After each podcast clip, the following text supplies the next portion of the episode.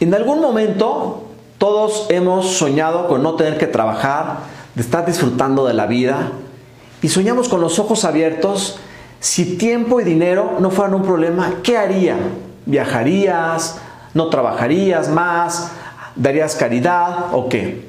Mi nombre es Rodrigo del Castillo y quiero decirte que esos sueños de no tener que trabajar y no tener que preocuparte se llama libertad financiera. ¿Y sabes cómo alcanzarla? Lo primero es que me gustaría empezar a decir qué no es libertad financiera. Libertad financiera no es tener una mansión en Miami, no es tener un penthouse enfrente de Central Park en Nueva York, no es tener un garage con 50 autos, no es tener un yate. Eso no es libertad financiera, esos son sueños de millonario. La libertad financiera es que tú, con el estilo de vida que tienes, puedas tener un ingreso sin que tengas que hacer nada y que pague esos gastos que tienes. Esto es, que si tú necesitas 10, 20, 100 o 500 para vivir cada mes, que tengas algo que te esté generando ese dinero sin tener tú que hacer nada. Suena interesante esto. Ahora, ¿cómo vamos a lograr eso? Si actualmente dices, tengo muchísimas deudas. Bueno, lo que tienes que hacer es realmente quererlo en tu corazón y desearlo. Tener esas ganas de tener esa libertad financiera, de querer tener el tiempo para estar con tu familia, con tus seres queridos, con tus amigos, para poder viajar, para poder hacer obras de caridad, para apoyar a la sociedad, para muchas cosas. Pero ¿cómo lo vamos a lograr? En tres pasos. El primer paso es pagar las deudas.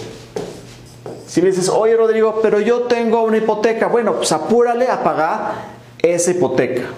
¿Por qué? Porque seguramente el interés que estás pagando se lo estás dando al banco. En cambio, ese dinero, si lo pagaras más rápido, podrías meterlo en una inversión. Y lo recomendable es que empieces a pagar las deudas más caras. Ahí tienes que ver cuáles son las deudas que más alto tienen el interés. Y empieza por esas. El punto número dos es ahorrar. Sí, empieza a ahorrar con lo que puedas.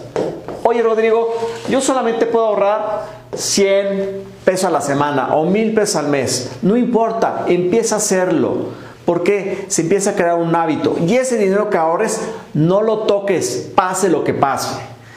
Otra cosa que te recomiendo es que identifiques cuáles son tus gastos básicos.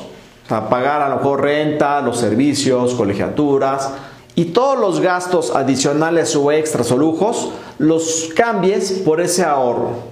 No quiere decir que ahorres todo lo demás, pero es una parte. Es muy importante empezar a crear ese hábito. Y una vez que tienes una cierta cantidad de ahorro, el tercer paso es empezar a invertir. Oye Rodrigo, yo no sé en qué invertir. No te preocupes, hay muchas formas de invertir. Después lo podrás eh, encontrar cuál es la forma que a ti te conviene más, dependiendo del monto y el riesgo que estés dispuesto a asumir. Y un comentario aquí importante es de que las inversiones tienes que pensarlas a largo plazo. ¿Por qué? Hay una magia aquí, el interés compuesto. Si, si tú haces una inversión a largo plazo, el dinero que se genera en vez de que crezca de esta manera, se empieza a, ahora sí que literalmente a multiplicar conforme va pasando los años. En un principio puede ser, oye, no veo ningún resultado. Sí, a lo mejor no lo ves, pero piensa a largo plazo, ese beneficio que vas a tener a largo plazo. En conclusión, para poder alcanzar esa libertad financiera son tres simples pasos. Una, pagar deudas. Dos, ahorrar. Y tres, invertir. Me encantaría saber en qué punto te encuentras ahorita y qué vas a hacer. ¿Cuál va a ser tu plan para poder alcanzar esa libertad financiera que tanto te mereces? Si tienes alguna duda, puedes dejarme un comentario aquí abajo, compartir este video para alguien que lo necesite y darle like. Hasta la próxima.